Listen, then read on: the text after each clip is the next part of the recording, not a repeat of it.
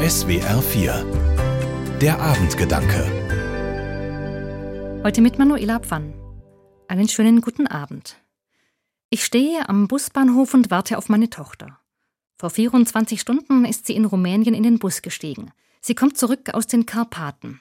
Fast drei Wochen war sie mit einer Gruppe Pfadfinder im Gebirge unterwegs.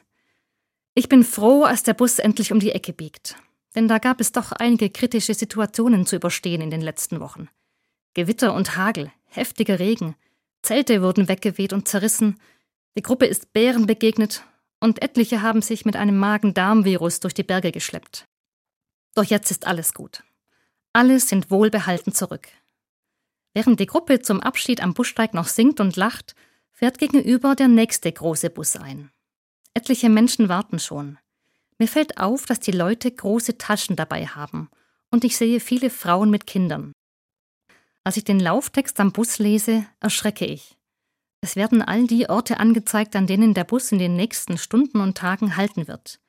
Er fährt über Nürnberg und Bayreuth und weiter nach Dresden und Görlitz.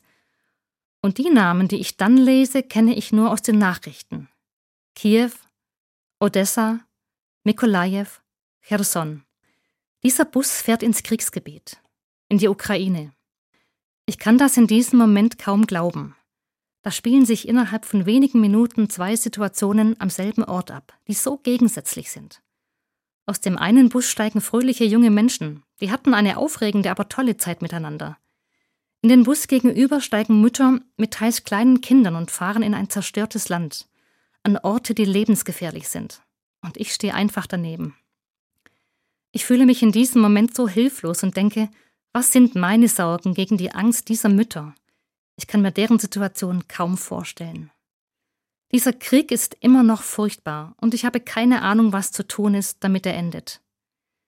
Das Mindeste, was wir tun können, den Ukrainerinnen und Ukrainern, die hier bei uns sind, zeigen, wir sehen euch, wir nehmen wahr, was passiert. Als der Bus abfährt, hebe ich den Arm und winke vorsichtig.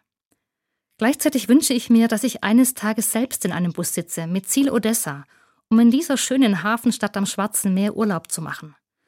Und ich hoffe, dass die Frauen und Kinder, die in diesen Wochen in ihre Heimat fahren, den Traum nicht aufgeben, einmal wieder mit dem Bus in den Frieden zu fahren. Manuela Pfann aus Wendlingen von der Katholischen Kirche. Die Abendgedanken können Sie auch jederzeit nachlesen und nachhören. Im Internet unter swr4.de.